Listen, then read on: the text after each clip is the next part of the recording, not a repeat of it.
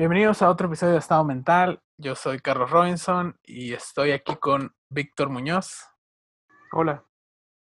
Y estamos de vuelta ahora sin, sin invitados. ¿Qué onda, Víctor? ¿Qué dices? ¿Qué has hecho esta semana? Nada interesante, la verdad. ¿Qué hice? Mm, no creo que nada. Saludos. Ya estamos descendiendo a, a la locura lentamente ya. Me dan ganas de tomarme como un año sabático, así nomás como para hacer cosas divertidas. ¿Cómo que?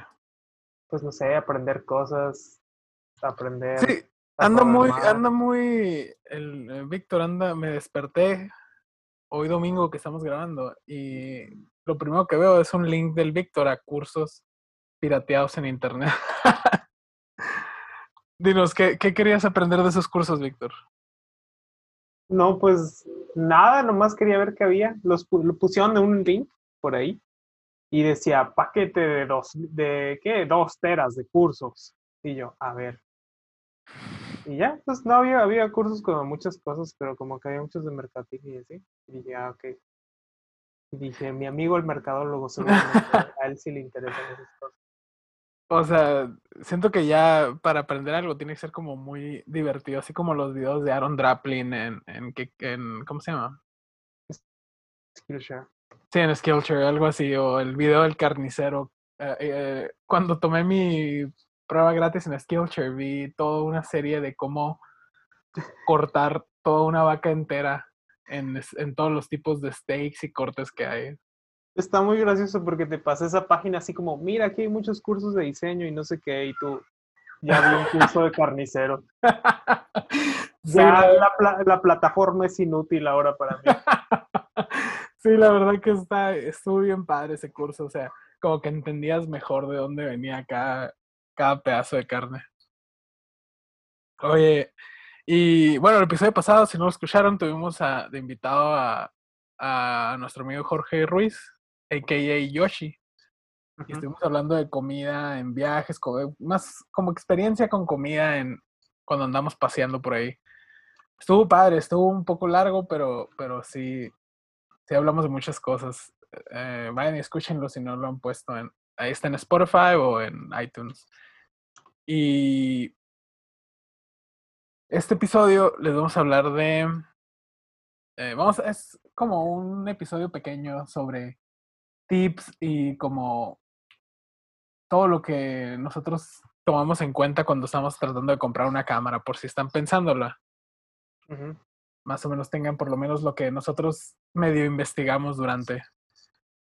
Oye, pero antes, antes de, de hablar de eso, uh, el, el, el, newsletter que estoy mandando Journal, la semana pasada envié una nota de, de la nota principal era el Apolo 11, Kodak y Hasselblad.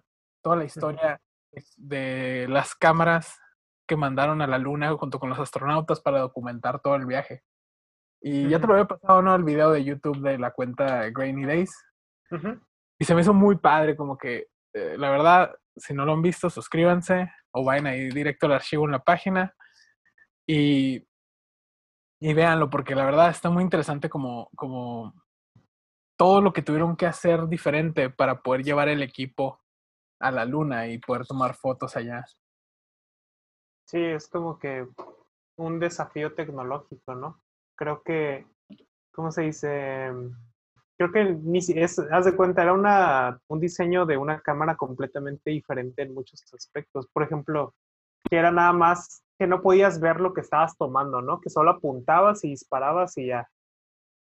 Sí, o sea, imagínate los cambios que tuvieron que hacerle al film porque, pues, las temperaturas extremas de la luna, sin la atmósfera, como que o súper caliente o súper frío.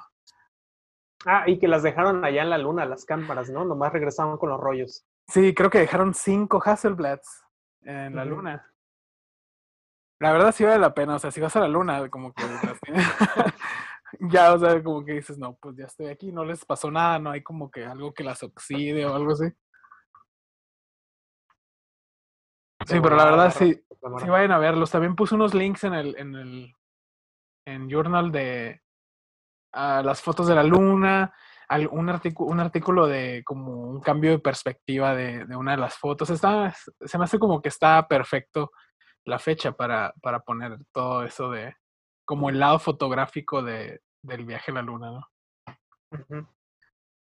Oye, y entonces, Víctor, ¿qué, qué, ¿cuál ha sido tu artículo favorito de Journal? Eso. un examen. Simón, ya teniendo, poniéndote en el spotlight. Híjole, no, pues no sé. ¿Qué puedo decir? Todos están igual de increíbles. o sea, el, pero no fuera un tutorial de cómo hacer, cómo arreglar un abanico de techo. pero sí, entonces hay que hablar un poco de las, del, todos tus tips y lo que nos puedes ayudar para cuando queremos comprar una cámara.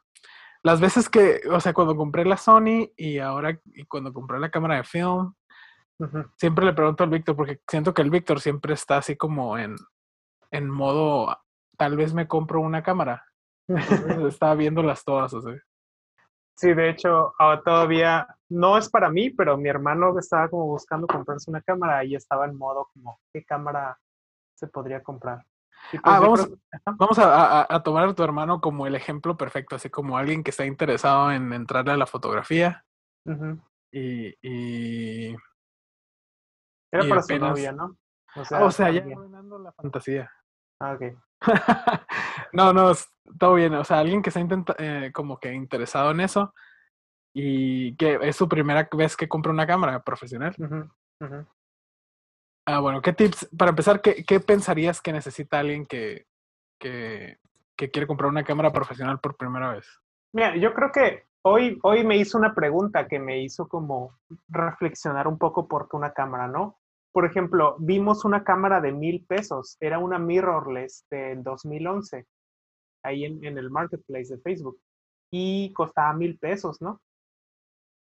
Era de 12 megapíxeles, lentes intercambiables, etc. Y me dijo, oye, esta cámara toma mejores fotos que mi celular, porque mi celular es, es un celular como gama alta de este año y esa cámara es como una cámara pues de 2011. Entonces, o sea, de hecho creo que su celular toma fotos de 20 megapíxeles, ¿no? Y esa cámara toma fotos de 12. Entonces me puse a pensar, pues sí, cierto, ¿no? O sea, técnicamente, pues así como suena, suena como que su cámara es mejor, ¿no? Pero pues, por ejemplo, la cámara esta de mil pesos es una cámara con, con un sensor más grande que el de su celular, entonces puede captar más luz eh, y aparte te da unos RAWs eh, que puedes modificarlos, que puedes editarlos en la computadora, entonces el formato de, de, ¿cómo se llama? De, de la fotografía es mucho más versátil al momento de editarlo. Luego te da la capacidad de que tienes lentes intercambiables, que puedes eh, modificar diferentes medidas de lentes, a pesar de que su celular tiene tres, tres distancias focales eh, eh, mm, los efectos como de profundidad y de cosas así no pueden ser como emulados a la perfección por, por la inteligencia artificial, ¿no? Y aparte porque los mini lentes del, del teléfono nomás no dan para crear los efectos de profundidad de campo, ¿no? Sí, o sea, en sí Entonces, sería que un celular, o sea, probablemente sean fotos ya como más grandes que las de las de una de esas cámaras, pero no tan detalladas. Ajá, entonces al final como que mi conclusión es, pues posiblemente tu, celular ya te dé unas fotografías como ya medio listas, ¿no? Como que te da ya todo el, trabajo hecho y tú ya no tienes que hacer nada, nomás eliges si quieres zoom, un lente con zoom, un lente amplio, eh, lo, que, lo que tú quieras.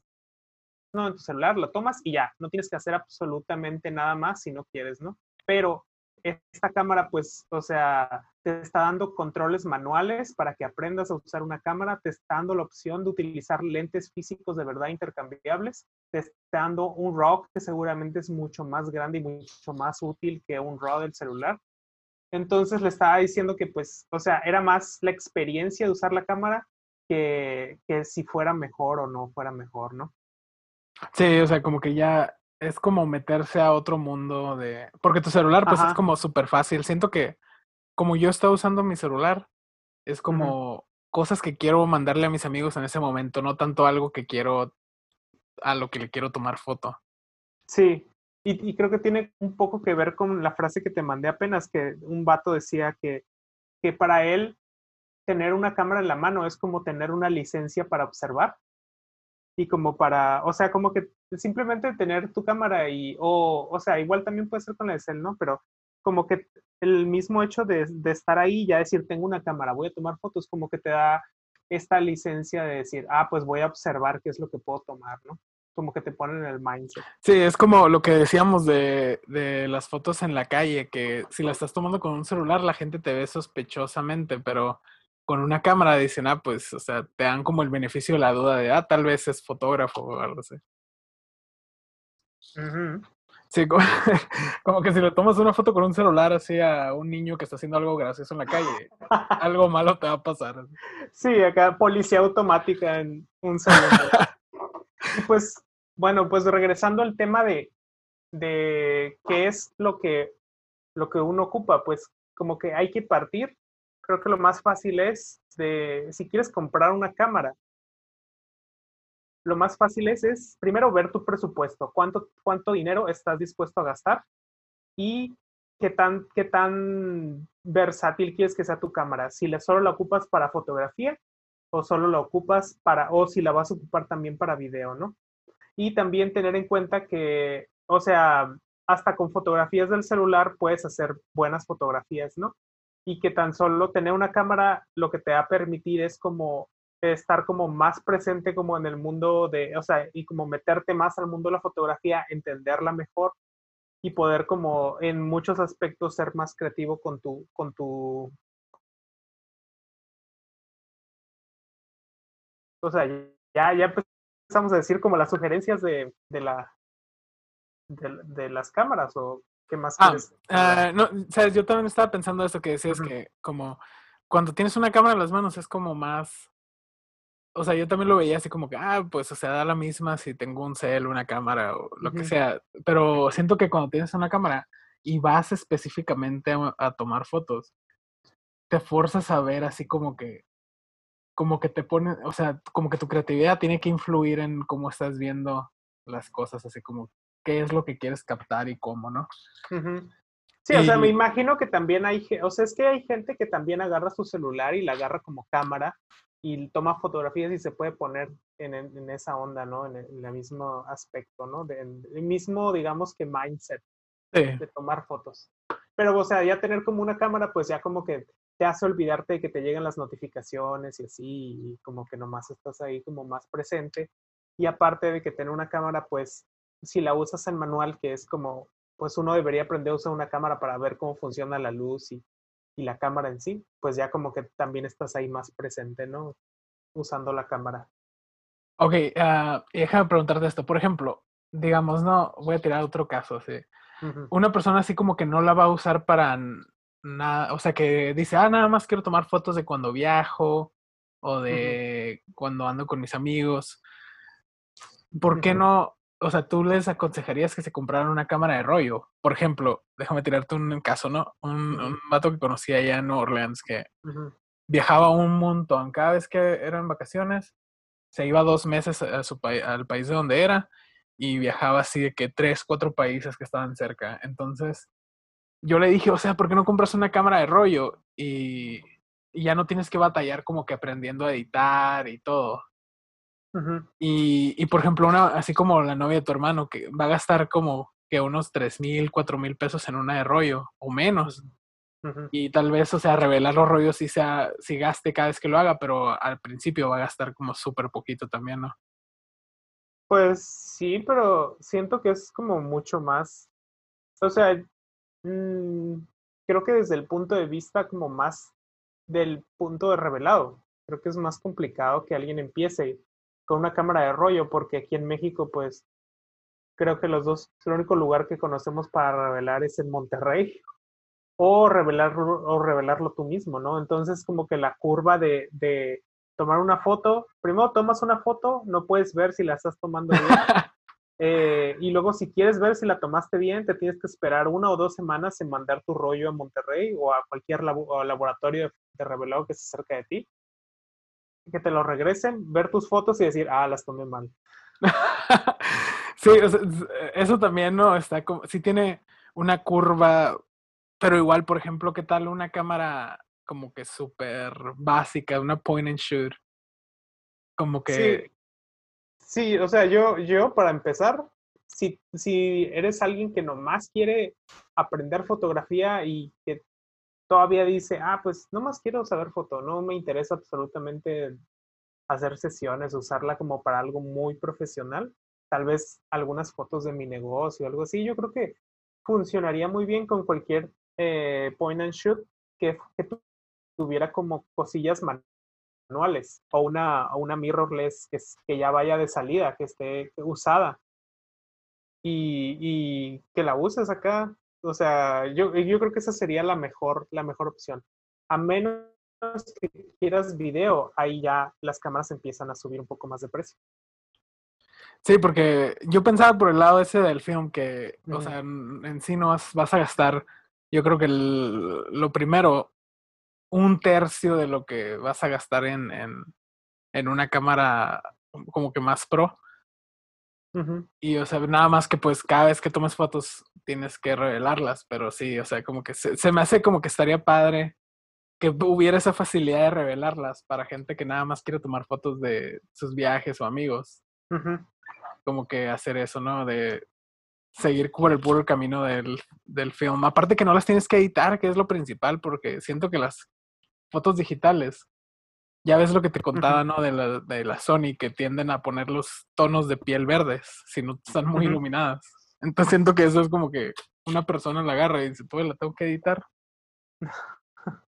Pues es que yo he visto que mucha gente en Estados Unidos aprende como que agarra las cámaras de sus papás y les compra un rollo y así aprenden, ¿no? Hay personas que aprenden con film, pero es que en Estados Unidos eh, pues está, es como mucho más accesible todo esto de revelar y hacer cosas así. Entonces yo creo que en esas situaciones depende de donde estés viviendo, ahí sí. Sí, siento que en la Ciudad de México de seguro sí ha de haber unos lugares para revelar, entonces ha de estar súper fácil, ni siquiera la piensas, ¿no? Sí, yo creo que sí, has de, has de, has de tener como más contacto y aparte allá la comunidad es más grande, yo creo que ya allá ya hay más personas que toman, que te pueden dar consejos o, o con los que puedes salir a tomar, que te pueden ayudar y así, ¿no? Sabes que, que sí me, nada más he tomado un rollo y un tercio, ¿no? En film. ¿Cómo? nada más he tomado, un poco. nada más he tomado un rollo entero y como ocho fotos de otro en film. Pero me gustó un montón como la que la experiencia, o sea, el hecho de no poderlas estar viendo y de que supiera que eran solo 36 fotos, eh, me hizo pensarlo, o sea, como que a veces estaba eh, como que tomo esto y lo enfocaba y todo y veía y decía, no, no, ¿para qué? O sea, no, no me gusta. Así como que siento que te da como que te cura, cura lo que estás tomando antes de que lo tomes. Sí, hay, hay un fotógrafo en, ¿cómo se llama? El, ¿Te acuerdas de Led Paves? Sí. Que, que dice que él tomaba bodas en su, en su reflex, en su cámara acá, de las más, de las más costosas y todo, ¿no? Entonces decía que, pues al principio sí te cuesta, pero ya que lo dominas, manejar una cámara así es como manejar una ametralladora, ¿no? Nomás apuntas, disparas y, y tú sabes que a donde, a donde dispares, pues va a quedar bien la fotografía. Entonces dice que se empezó a aburrir de eso, ¿no? Como de la facilidad tan, tan grande de tomar las fotografías así y empezó a tomar en film y el film es como pues el siguiente nivel, ¿no? Porque tienes que saber perfectamente cómo tomaste la foto, ¿no? Sí, o sea, y siento que es, estar bien arriesgado, es ser, tienes que volverte como uno con la cámara. Ya ves muchas veces que, que ves esos fotógrafos que toman en la calle y como que ya saben perfectamente cómo enfocar casi sin ver la cámara. Ándale. Entonces sí, como que, o sea, está fácil si vas empezando, pero como que llega un nivel donde ya es así, parece como que eres uno con ella. Mm. Está, está, yo creo que está divertido. Ah, yo creo que también si quieres empezar en film, lo más fácil es comprar una de esas point and shoot de film que usaban los papás. Sí, la verdad, Víctor, y tomar, tomar con eso. Sí, es lo que le estaba diciendo el Víctor. Ya es que te he mandado algunas de point and shoot que se me antoja nada más para tenerlas así para viajes o algo así. Ándale, como que esas ya hacen toda la medición y todo y ya. Fácil. No tienes que preocuparte nada más. Sabes, también no había pensado esto, que los rollos en México están, están caros de film. Ah, sí, como que son menos accesibles que en Estados Unidos. aparte de menos accesibles, más caros. O sea, que como que eh, o sea, si pones un rollo de los buenos que cuesta 9 a 12 dólares y lo vendes aquí, como que dices, o sea, voy a pagar 200 pesos por un rollo y todavía lo tengo que revelar, o sea, como 400 pesos por, por 36 fotos. O sea. Sí, sí, no, no siento que... Entonces terminas usando como los rollos baratos y como que sí, o sea, como que tiene, tiene, sí tienes, es como como que doble filo, ¿no? Oye, y por ejemplo, entonces, ¿qué le dijiste a tu hermano cuando, de qué cámara se debería comprar? Mm, ahorita la, de las más baratas que existen es la, mm, es la, la Canon T6. Esa la puedes encontrar como desde 6,900, que pues es un precio muy barato, ¿no? Es, es, es nueva, nueva. Es esa nueva y, y, si te, y si como casas las ofertas, la puedes encontrar todavía con un telefoto, con una mochila y creo que con un tripié. O sea, casi, casi ya la regalan, ¿no? O sea, te dan, te dan un montón de cosas por eso. Y, o sea, con, esa, con eso ya puedes tomar, pues, fotografías decentes de, de cualquier cosa con buena iluminación. Puedes tomar un video, aunque no tiene entrada para micrófono ni nada así, entonces no es un video súper profesional, simplemente va a ser video de imagen y los lentes no son tan buenos, pero o sea, para empezar están muy bien. Y, y, y si ya quieres algo un poco más como profesional, pues y más o menos al mismo costo, pues eh, ahí ya como que es un poco más difícil de encontrarlo y tendrías que, para el mismo costo, como buscar cámaras ah, usadas. Oye, y por ejemplo, Ok, entonces sería la Canon T6, ¿no? Es como, digamos, semi-profesional en el sentido de que todavía están las, las full frame arriba, ¿no? Sí. Eh, aunque hay cámaras, aunque hay cámaras profesionales que son APS-C, por ejemplo, la 7D es una cámara APS-C, pero que está diseñada para tomar, eh, tiene muchos features de, ¿cómo se llama? Tiene, ¿cómo se llama? Este, el, el buffer de, de, las, de las ráfagas, tiene mucho y lo usan mucho para deportes y cosas así. Mm, ok. Por ejemplo, Entonces también hay APS-C eh, profesionales. Eh, ok, Canon sería una, ¿no? Yo también digo que, que, pues mi primera cámara, que fue una que le compré al Víctor, era una que era Canon Rebel XS. Sí, era como de, de las peores del 2009 acá. sí, o sea, fue así como sí estaba como súper, súper básica, pero la verdad se me hace que Canon es como el más sencillo de, de que encuentres eh, lentes, accesorios, eh, más barato, más barato, y está muy sencillo el sistema y todo de cómo los usan, ¿no? Sí, aunque yo siempre he pensado que Nikon es mucho más barato, porque los lentes de Nikon como que la línea, ¿cómo se llama? ¿Qué es la línea de los lentes? Nicor.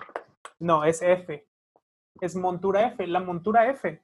Las cámaras desde, ¿qué? Desde el 70, 80 han tenido esa misma montura. Haz de cuenta, el, el pedacito de metal que conecta la cámara con el lente ha seguido siendo el mismo desde el 80. Entonces, eh, muchas cámaras se han muerto y han dejado los puros lentes, ¿no? Y de hecho hay lentes que desde el 90 siguen siendo fabricados hasta el día de hoy con el diseño viejito, pero los siguen haciendo.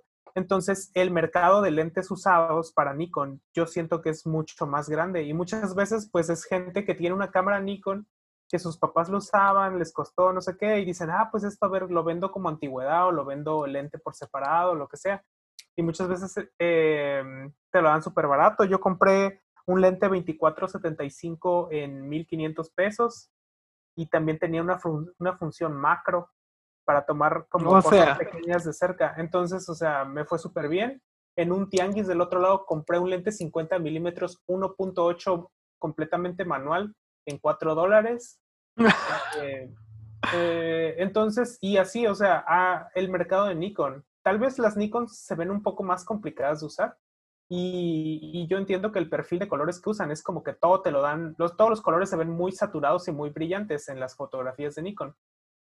Eh, pero, o sea, por ese, por ese hecho de que puedes encontrar lentes viejitos que le quedan a todas las cámaras que tengas Nikon, yo creo que eh, nomás por ese hecho es, es como, como mi favorita, ¿no? Por el hecho de poder buscar en tianguis y cosas así, lentes que salen. sí, la verdad, eh, el Víctor, no sé cuántas veces te he dicho que te cambies de Nikon. Porque se me hacen acá como Transformers. Sí, la verdad, por ejemplo, yo lo principal, cuando eh, el Víctor dijo, o sea, no, como que encontrar lentes y todo, que como que súper accesibles. Fue, era como su punto principal por el cual eh, compró Nikon. Pero yo lo principal, lo que más quería cuando me cambié de la Canon, era una cámara que pudiera llevar a todas partes sin, sin, que, sin que me estorbara, así como que si iba a algún lado de viaje, quería poderla llevar. Si, si iba en un carro, quería poderla traer acá colgando.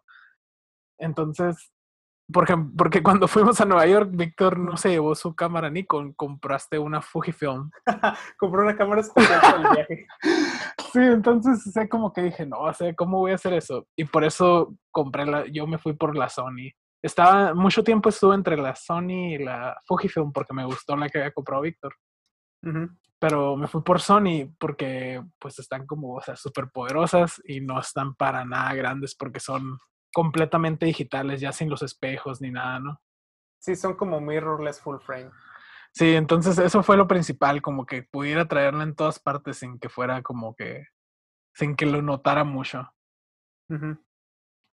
Oye, y bueno, o sea, esas son nuestras recomendaciones, ¿no? O sea, como que Canon, Nikon son como los más accesibles de todos, ¿no? De... Sí, mira, la Canon X, eh, ¿cómo no? La Canon T6 es muy buena para empezar en fotografía si quieres comprar algo nuevo. Si quieres comprar algo usado, mm, casi no hay de esas cámaras, no hay en, en, usados, las cámaras Canon, pero hay muchas cámaras Nikon. No sé por qué hay un montón de cámaras Nikon usadas que la gente está vendiendo. Y si quieres como un equivalente de las de, de la Canon T6, la Canon, digo, la Nikon D3200 eh, 3.300 son las más populares usadas, que puedes encontrar un precio como de 4.000 pesos, ya con el, lente básico, ¿no? Y le van a quedar pues todos los lentes que digo. Y si quieres un poco más, pues creo que este, también igual no hay tantas cámaras Canon, como no sé por qué nadie las está vendiendo, pero están las D5000, que las D5000 es la línea de video, ¿no? En Canon las cámaras que terminan en I son las, son las de línea de video, las que tienen la pantallita. Una 6, una T6, siento que estoy, ya estoy entrando en un mundo muy complicado. Una, sí, como que los nombres de las cámaras siempre están bien complejos. ¿eh? Sí, los tienes que saber, tienes que saber navegarlos. Pero, por ejemplo, una T6 es de foto, puede hacer video, pero no está diseñada para hacer foto. Digo, para hacer video, perdón. Una T6i tiene la pantallita que se, que se voltea y tiene la entrada para micrófonos. Esa sí está hecha más para video. Todas las Canon que terminen en I son para video, ¿no? Y cuestan más.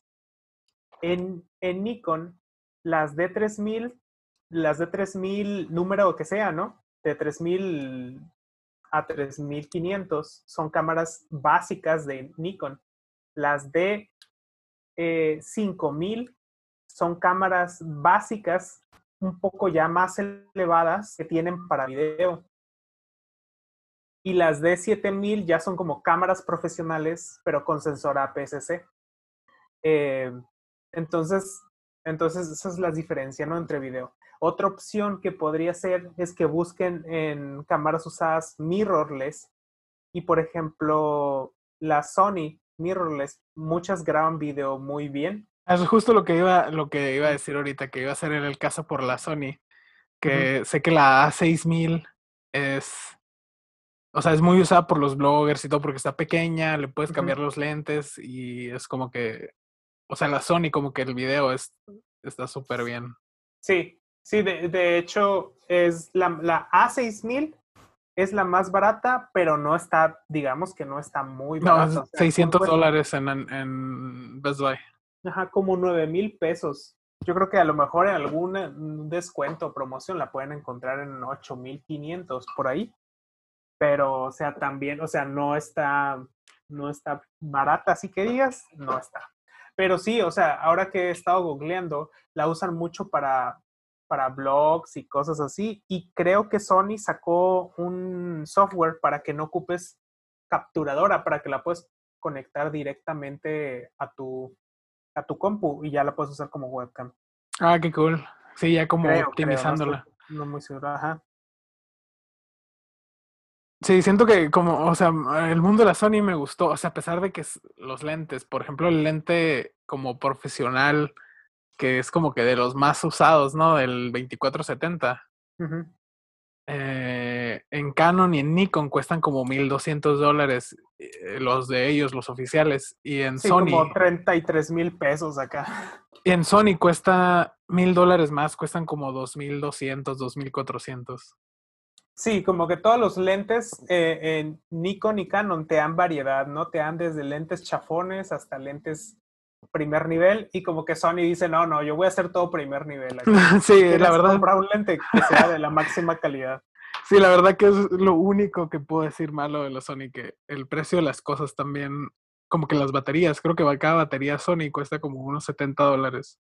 Uh -huh. Entonces te quedas como que no, pues, o sea, sí está muy padre todo. Pero la verdad siento que sí, o sea, me ha gustado un montón como eso, la portabilidad de traerla y como que todas las fotos sí me han gustado un buen como se ven, menos la piel verde de la gente. Pero sí, esa la A6000 sí he visto que es súper popular. Creo que ya hay hasta como dos modelos más, ¿no? Que de la, del mismo estilo. ¿De la A6000? Sí, creo que ahí sí. El modelo más alto que hay de la A6000 es la A6600. Sí. Y ese ahorita está como, no sé si como en 20 mil o 20 o 18 mil pesos, no estoy seguro. Sí, Pero, ya es como que si te vas a meter a hacer algo un poquito más pro ¿eh? Ajá, eso ya es como para grabar video más profesional, porque creo que ese, esa, esa cámara ya tiene el sensor estabilizado. Mm, como las full frame. Sí, como las full frame. Que el sensor estabilizado si alguien sigue escuchando todo esto. O sea, yo creo que una persona que no sabe cámaras ya estamos demasiado técnicos. Entonces, solo estabilizado es como que eh, contrarresta cuando vas caminando y se sienten todas esas vibraciones feas. Eh, el, la, el, sensor estabilizado ah, lo reduce para que se vea un poco más suave, ¿no? Todo eso. Oye, por ejemplo, pasando, ¿no? Ya recomendándoles las cámaras de que eh, o sea, Nikon son, Nikon y Canon, o sea, siempre son, van a ser las más accesibles, pero depende, uh -huh. o sea, que, que sea lo que te quieras enfocar, ¿no? ¿Qué es lo que quieras uh -huh. tomar? Video, fotos, todo eso. Uh -huh. ¿Qué recomendarías para alguien que va empezando para que edite sus, sus fotos? Eh, ¿Qué puede ser? Yo quiero eh, el, el, campeón de todos, de todos, el, eh, la aplicación en el celular de BSCO. la verdad, es así, siento que es la, una de las aplicaciones que tienes que tener en tu celular. Porque, bueno, por ejemplo, muchas de las cámaras, no sé si, si Canon y Nikon lo hacen, pero recuerdo tu Fujifilm uh -huh. y, y, mi Sony, pues tienen una app en el celular donde puedes mandar tus, tus fotos al celular por Wi-Fi, uh -huh. que crean una señal de Wi-Fi las cámaras. Entonces se, se hace súper fácil pasarlas de ahí a, a la aplicación de Vasco y editarlas, ¿no? Y o sea, tienen miles de filtros y todo que no necesariamente tienes que usar, pero, pero te ayudan a empezar a editar una foto y puedes moverle cosas que, que ah, siento que no he visto en otro programa que lo hagan tan fácil, ¿no? Sí, pues En el, sí, en, o sea, en el celular, ¿no? Porque BSCO es muy pro, pero en la computadora no estoy seguro. Yo creo que puedes abrir una foto con la app de fotos en la Mac, o sea, así con la app de fotos que viene ahí y puedes moverle cosas sí, un pues tiene un mini editor, pero no. Tiene un mini, mini editor, pero es como un editor muy sencillo. Mientras hayas tomado eh, una fotografía bien iluminada decentemente, yo creo que ahí le puedes subir un poco el brillo, le puedes eh, mover un poco el colorcito y yo creo que ya con eso. Muchas veces también mis fotos ya a veces no las edito en el BCCO, nomás le muevo cosillas en, el, en, en la app del iPhone. Edito la foto ahí y ya. Porque yo y mi filosofía purista me imagino que si, que si, que la plataforma en donde pierden menos calidad editándolas ha de ser en la misma plataforma propietaria de Apple, que es la app de fotos. Pero en BSCO puedes editar RAW. Sí, ¿no? Pero, mm, ¿cómo se dice? Em, por ejemplo, cuando editas en el iPhone, la fotografía en la app, en la misma app de fotos, todavía se queda como live foto. O sea, todo, todo el RAW lo está leyendo directo del RAW. Cuando editas en el BSCO, editas el RAW, pero exportas un JPG. Ah, ok, sí, Entonces, sí, sí. en ese momento ya pierde calidad. Es a lo que me refiero. Ah, no, sí, sí, sí, pero pues, o sea, si ya la vas a subir a una red social, se me hace como que ya es casi la misma, ¿no? A menos de que vayas a imp- imprimirla. Oye, y por ejemplo en la computadora, ¿qué pro- la verdad, o sea, pues los dos eh, usamos Lightroom. Yo no lo he usado desde que, desde que boicoteé a Adobe. Y, y no, todavía no tengo ningún programa porque bajé uno y tenías que pagar, creo que eran como 12 al mes. Y todavía, o sea, estoy editando con Affinity Photo, que ya lo había comprado, entonces, pero está, o sea, está cool, pero está básico, es como más lado Photoshop que un Lightroom, ¿no? No sé, la verdad, qué, qué aplicación puedas encontrar gratis en, en, en la computadora que te permita Híjole. Editar así como algo parecido a Lightroom. Pues GIMP. no, pues o sea, ahorita acabo de googlear un, una app, pues digo, apps, apps gratis. Ah, no, esta es pagada, olvídalo. Sí, siento que la mayoría son, la mayoría de las conocidas son pagadas. O sea, Lightroom eh, creo que de todos los programas de Adobe es el que más me gusta y es el más sencillo. Y como que el más, que el único que no puedes como que encontrar en otra parte, porque sí he visto unos, pero también te cobran y todo. ¿Cuánto te, co- cuánto te cuesta al mes usar la- Lightroom? Lightroom? Eh, 9 dólares, 10 dólares. 10 dólares y también te da Photoshop y 20 gigas de espacio en el, en el cloud de Adobe.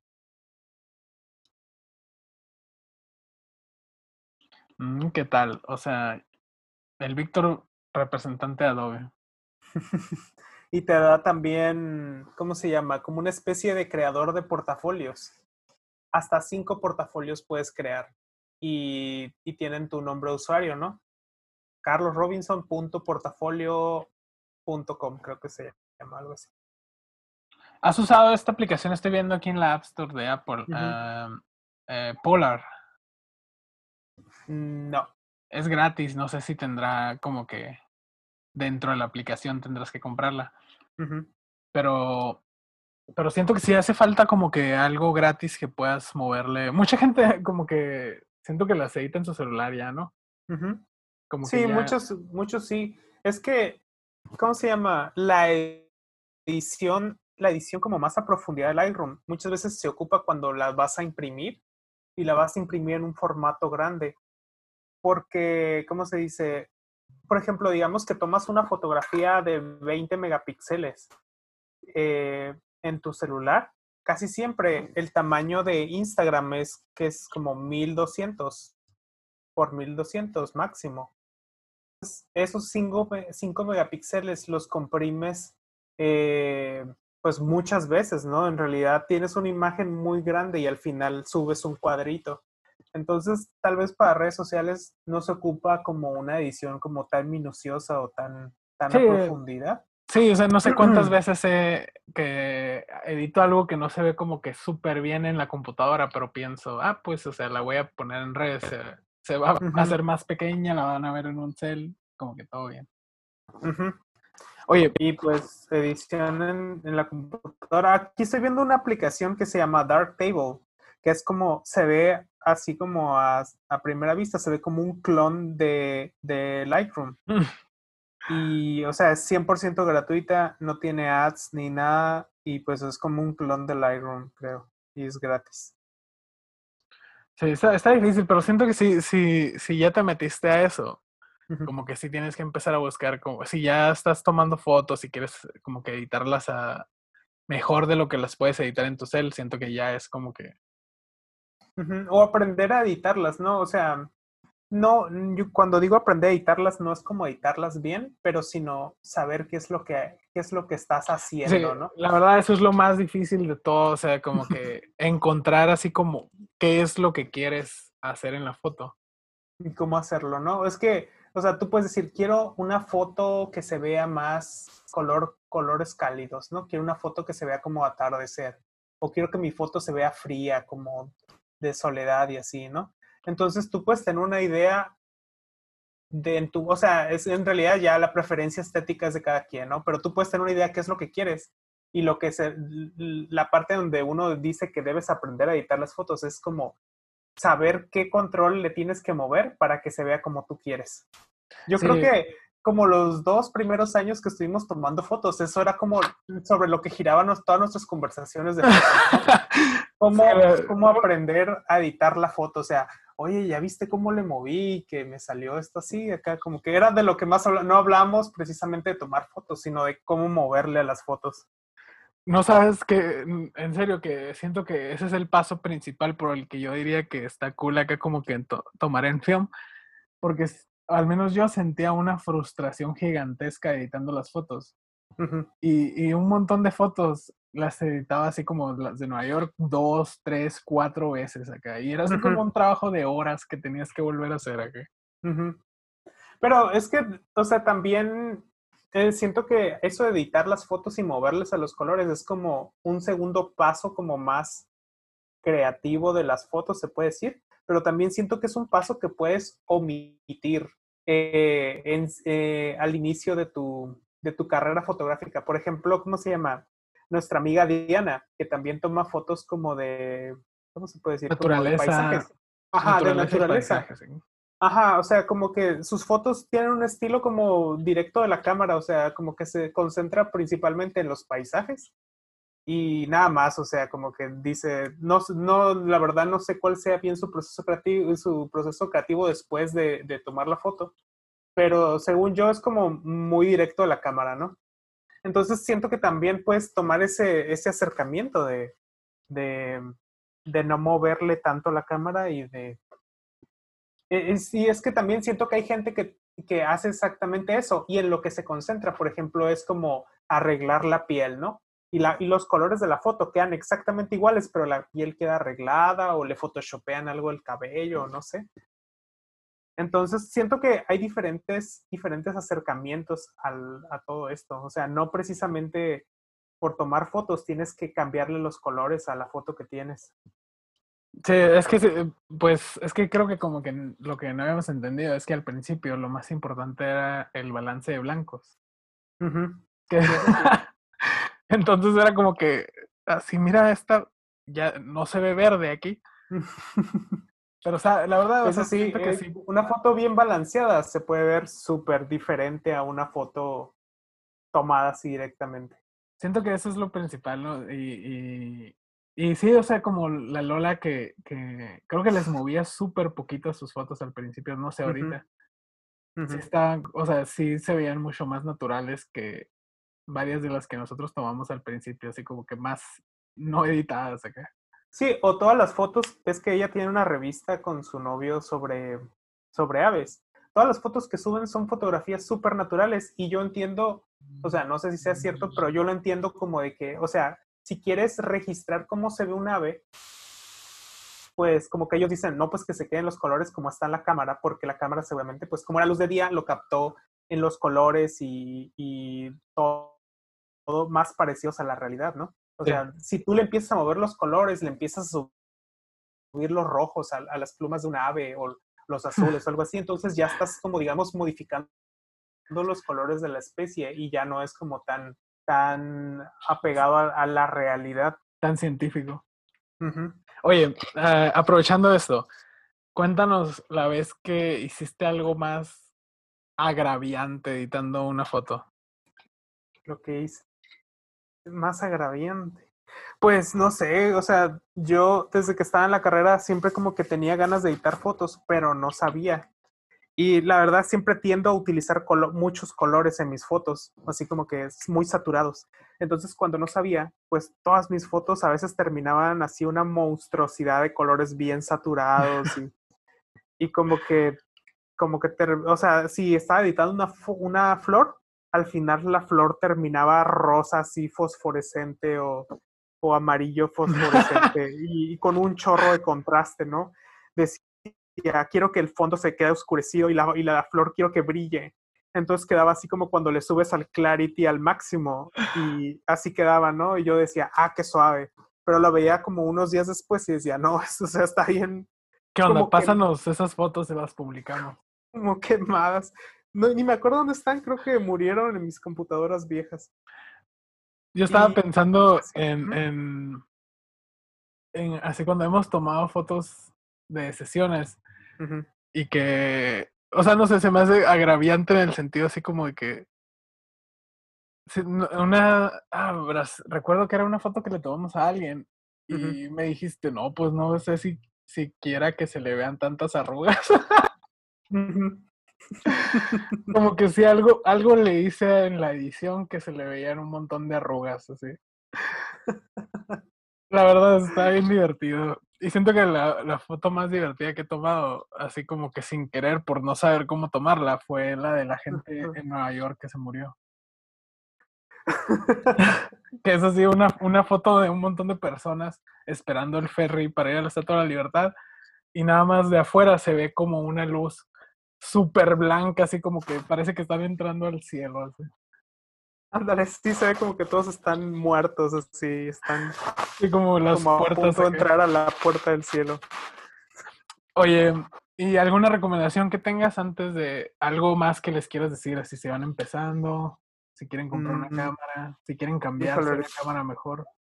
Ahorita tenía una, pero pues básicamente nada más sería como volver a decir lo mismo que dije ahorita, que pues primero fíjense un presupuesto, piensen en las expectativas que tienen, si, si quieren de verdad como crecer en la, en la fotografía o haz de cuenta, si quieren como que sea un hobby nomás, si nomás quieren experimentar, pues a lo mejor no ocupan gastar nada, ¿no? Y pueden encontrar alternativas que les den todo lo de una cámara digamos que grande y profesional en un paquete muy pequeño, muy barato.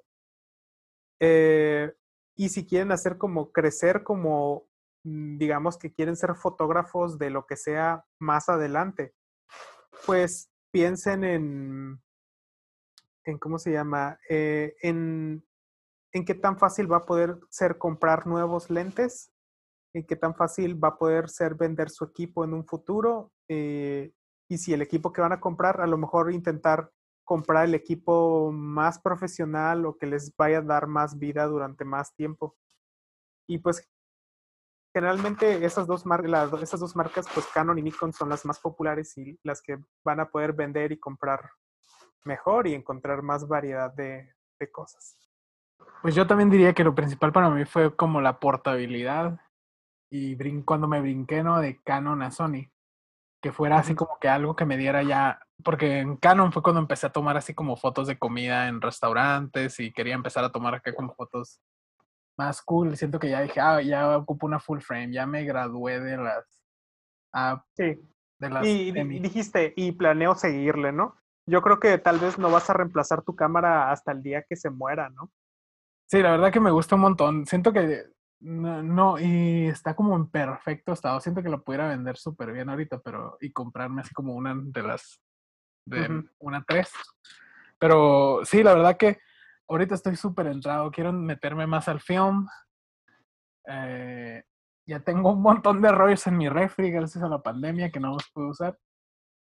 Y compré una Canon A1. Ah, es cierto, no mencionaste, no mencionaste qué cámara tenías de rollo. Ah, tengo una FG Nikon. También. que, que el Víctor se comparte. La compré porque pues tenía... Ajá, puedo compartir mis lentes de mi cámara normal, eh, digital, a mi cámara de film. Sí, entonces, entonces, el Víctor ya eso. así como un Transformer acá. Yo, eh, Ah, no, es una, es una Nikon FM10. Es como de las últimas cámaras de rollo que salieron, cuando ya las como que las querían masificar y las empezaron a hacer con muchas partes de plástico y así. Sí, ¿qué- ¿cuánto costó cuando lo compraste? Híjole, creo que me la vendieron demasiado cara, pero tenía muchas ganas de comprarla. Me la, me la vendieron en 3 mil pesos. No, pues esta es más o menos, es lo que me costó la, la Canon A1, 150 dólares.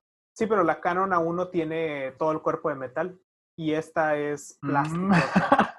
Entonces yo digo que sí, sí me vieron un poco la cara, pero pues creo que no me arrepiento.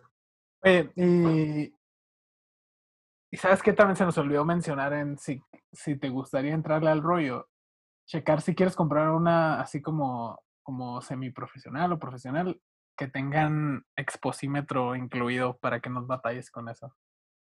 Ah, ok, sí. Sí, Sí, tiene la- que tener ahí su La Canon exposición. A1, eh, no, la tuya tiene. Sí, pero ah, también, también pensar que luego esas los exposímetros se descalibran con el tiempo o dejan de funcionar. Entonces tampoco, digamos que son 100% fiables. todo Sí, la verdad que yo estoy nervioso. Todavía no he mandado a, a revelar el rollo que tomé en Nueva Orleans y siento que tengo algunas de las mejores fotos que he tomado en mi vida y, y yo confío en el exposímetro, así que esperemos que sí sea, sí, sí haya funcionado. Más puro- puros cuadros negros. Sí, nada más, si ya no me vuelven a ver en internet, fue por eso. Y pues yo creo que es eso, ¿no? De, de, para mí la portabilidad y que estén acá como que... Pues yo siento que la calidad de las fotos ya, o sea, es nada más como en qué colores, cada marca tiene como los colores un poquito diferentes, nada más es eso. Esas dos cosas siento que son los principales que yo vi. Sí, pero, por ejemplo, no importa que tengan colores diferentes. O sea, si los cambios, o sea, puedes lograr como un estilo parecido. Sí, Es como ¿Alguna más otra como cosa el que- balance de blancos que tienen ahí grabado por default. ¿alguna otra cosa que quieras agregar? No, pues nada, nomás que se compren cámaras acá baratas y se diviertan. Yo, por Sí, ejemplo, el- quiero comprar una Lumix, eh, ¿qué es? LGC3 o algo así, está en mil pesos. Ahorita la vi en el marketplace, eh, es mirrorless, 12 megapíxeles, eh, 1080p a 60 frames, graba 1080p a 60 frames lentes intercambiables, el sensor este, el 4 tiers, ¿sí, no? 4 tercios. Y en mil pesos, y dije, ay, está como bien divertida, así, como nomás para divertirse, ¿sabes? Como, Yo las que he visto son, pues he estado metido mucho en el, en las de rollo. Eh, quiero, la principal, así, la cámara que deseo es la Voigtlander BSAR, ujú. que cuesta creo que 600 dólares. Siento que si, me, si ya me empieza a gustar mucho lo de rollo y todo, me la voy a comprar- terminar comprando, porque se me hace así como una belleza cuando la veo. Me gustan más que las Leica cuando las veo. ¿Qué tal las contacts? Eh, las, la- eh, me encantaría tener una Contax, pero no pienso pagar cuánto, como dos mil dólares o mil y algo dólares. Sí, todo por esa morra, ¿no? De que canta, no sé qué. que No, pero sabes que vi una, vi una gráfica de precios. Si no la han visto, la, la, la ¿qué es? ¿Cómo se llama? Contax 3. Contacts. Ujú. Eh, la Contax 3, para una referencia muy cercana, es casi casi la cámara que sale en los emojis de iOS de cuando pones una cámara. Ándale, esa sí, una de esas cámaras point and shoot de rollo de los noventas, pero tiene como unas mini funciones de cámara profesional que puedes mover así que tan expuestas están las fotos. Y según yo también le puedes cambiar con los lentecitos, ¿no? Ah, eso no sé, pero, pero sí, la verdad está bien cool. Pero vi una gráfica, o sea, ah, pues Kylie Jenner la usó y creo que otros raperos, ¿no? Y se disparó el precio como hasta, creo que a 1800 o por ahí. Y, pero vi una gráfica que decía que nunca habían bajado como de 700 dólares de todas maneras. Entonces, así como que no, pues, como que apenas si te sobra ese dinero para una point and shoot que no es acá como que vas a hacer trabajo pro ni nada acá. Pero sí, la verdad están súper bonitas esas. Y me gustó otra, no recuerdo qué marca era, pero era una de esas, era cámara de rollo que podías sumergir bajo el agua. Ah, ok. costaba, creo que 35 dólares. Y se me hizo padre, como que dije, estaría padre si, si voy a algún lugar así mojado. No, órale. Entonces, este fue Estado Mental. Espero que les haya servido nuestra pequeña guía y nos vemos la siguiente semana.